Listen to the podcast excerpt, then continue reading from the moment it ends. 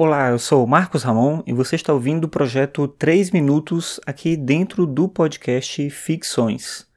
Você pode acessar todos os episódios em marcosramon.net barra ficções. Eu também costumo escrever no meu blog, é o arcano5.com.br.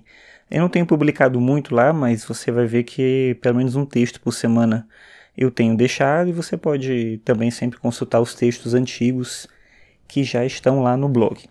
Hoje eu resolvi falar, hoje é segunda-feira, dia 12 de junho de 2017, mas eu não vou falar dia dos namorados, resolvi falar sobre uma outra coisa. Eu estava é, pensando hoje um pouco sobre uma ideia que ela foi desenvolvida pelo Pierre Levy e difundida por outros autores também da comunicação, que é a ideia da inteligência coletiva. O Pierre Levy ele pensa a internet como um ambiente que permite o desenvolvimento disso que ele chama de inteligência coletiva.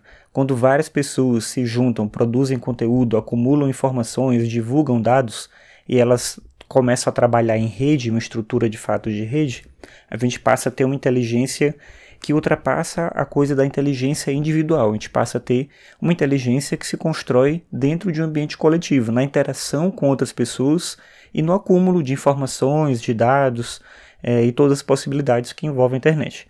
Claro que é inegável que isso acontece e as vantagens são bem óbvias. A gente nunca teve tanto acesso à informação, a gente nunca teve tantas possibilidades de consumir elementos de cultura, se a gente pensar em desenvolvimento de jogos, é, o consumo de música, de textos, né? As pessoas costumam reclamar às vezes que é uma coisa que é comum talvez de toda geração, de uma para outra, né? Ah, na minha época as pessoas davam mais valor ao conhecimento, sei lá, alguma coisa assim. Então, por exemplo, se costuma reclamar dos jovens que eles não leem muito, mas se a gente pensar que a leitura não é só a leitura do livro de papel, as pessoas talvez nunca tenham lido tanto quanto hoje nunca tenho assistido tantas coisas quanto hoje, consumido tanta música quanto hoje, e isso não necessariamente é só bom, né? Isso é bom, mas tem que ter um limite ali para a gente pensar também quais as consequências negativas de todo esse processo. De qualquer forma, apesar de ser inegável, como eu falei, a verdade disso que o Pierre Levy fala, em nenhum momento ele fala que inteligência coletiva equivale a mais inteligência. E essa é uma confusão que é comum. Eu vi hoje alguém falando alguma coisa no Twitter sobre isso e eu fiquei pensando, né, como as pessoas elas encaram o fato de que as pessoas o, o, fato das pessoas estarem na internet como sinônimo de possibilidade de aquisição de inteligência. Então, se você tem acesso à internet, logo você é mais inteligente. E talvez não seja assim, eu tenho quase certeza que não é assim.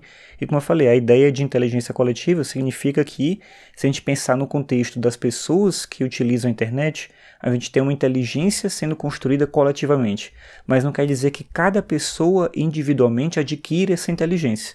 Você usa ela pontualmente, você faz parte dela de alguma forma ou disseminando informações ou contribuindo com alguma coisa, mas não necessariamente você acumula tudo aquilo. E aí talvez seja até o contrário. Em uma época analógica, talvez as pessoas pudessem ser mais inteligentes justamente por não ter acesso a toda essa inteligência coletiva. Parece meio contraditório, mas é assim, com mais gente contribuindo, consumindo, produzindo coisas, mais difícil fica também a gente desenvolver uma inteligência própria que seja nossa. E esse é o dilema que a gente tem que conviver ter mais por um lado, do ponto de vista da informação, mas perder em relação ao que a gente chama de fato de conhecimento.